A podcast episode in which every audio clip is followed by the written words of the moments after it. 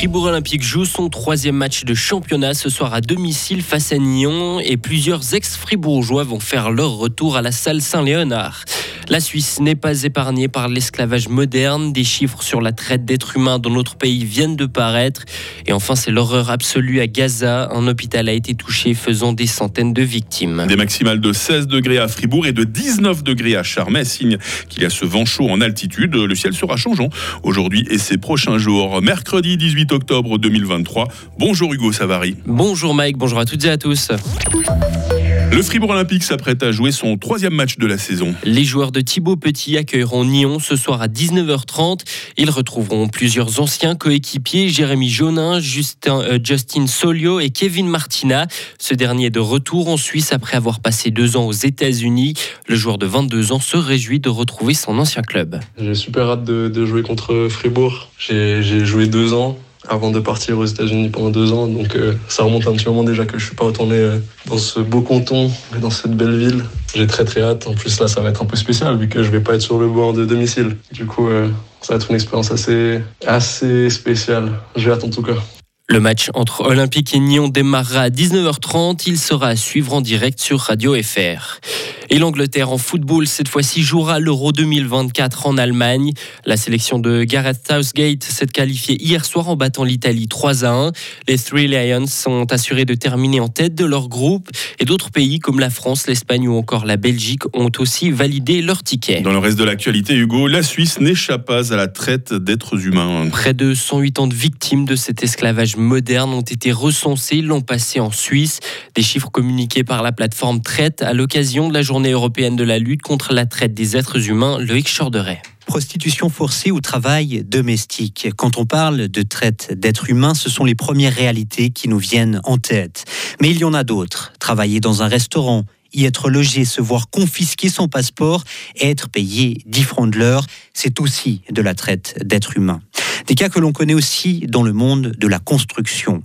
Certaines personnes sont aussi forcées à mendier, à voler ou à vendre de la drogue, indiquent encore les organisations actives dans le domaine.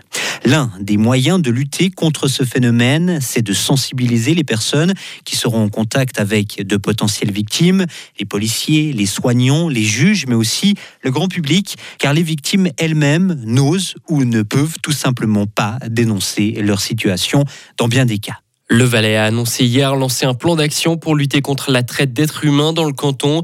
Et si vous connaissez une personne qui est victime de traite d'êtres humains, vous pouvez, vous, vous pouvez contacter Solidarité Femmes Fribourg via son site internet. Les attaques de loups ont diminué cette année, moins 29% par rapport à 2022, d'après des chiffres présentés par la SRF. 850 animaux ont été tués en 2023 contre 1200 l'année dernière. La plus forte baisse a été enregistrée dans le canton de Glaris. Au moins 200 personnes ont été tuées à Gaza. Un bombardement a touché un hôpital de la ville. Des centaines d'autres personnes sont, sont encore dans les décombres. Le Hamas a appelé une nouvelle fois la communauté internationale, les pays arabes et musulmans à assumer leurs responsabilités intervenir immédiatement. Les Palestiniens accusent l'armée israélienne alors qu'Israël impute la frappe au djihad islamique. Cette attaque a profondément choqué le monde. Le chef de la Ligue arabe a appelé l'Occident à faire cesser immédiatement la tragédie. Le président de l'autorité palestinienne a décrété un deuil de trois jours. Et de son côté, la Jordanie a annulé un sommet prévu avec Joe Biden. Ce sommet se tiendra lorsque la décision d'arrêter la guerre et de mettre fin à ces massacres sera prise, a annoncé Amman. Les chefs de l'OMS du Conseil européen et le président américain ont fait part de leurs plus profondes condoléances. Et suite à ce drame, plusieurs manifestations ont eu lieu dans différents pays du monde arabe suite au bombardement. Donc, ils étaient des centaines à manifester leur colère en Libye. À Beyrouth, des civils se sont réunis devant l'ambassade américaine pour crier mort aux Américains, mort à Israël. Le Hezbollah a par ailleurs appelé un mercredi de la colère. Les États-Unis ont autorisé le départ de personnel non essentiel de leur ambassade au Liban. Il représente près d'un quart des émissions de gaz à effet de serre en Suisse. En effet, le secteur de la construction est très polluant.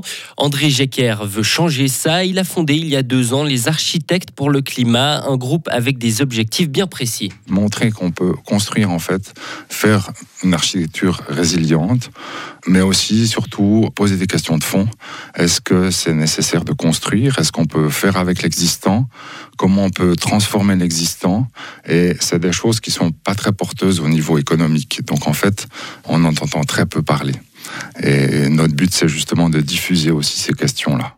Et ne manquez pas à 7h30 notre entretien complet avec André Jecker. Et ne manquez pas toutes les 30 minutes un nouveau pointage sur l'actualité en compagnie d'Hugo Savary. Exactement. Ouais, je vous fais votre petite pub Non, quand mais même. C'est hein. magnifique de faire une petite promo. Mais- ah bah vous le Ça- méritez ça me tellement. Hugo. Mais oui, franchement.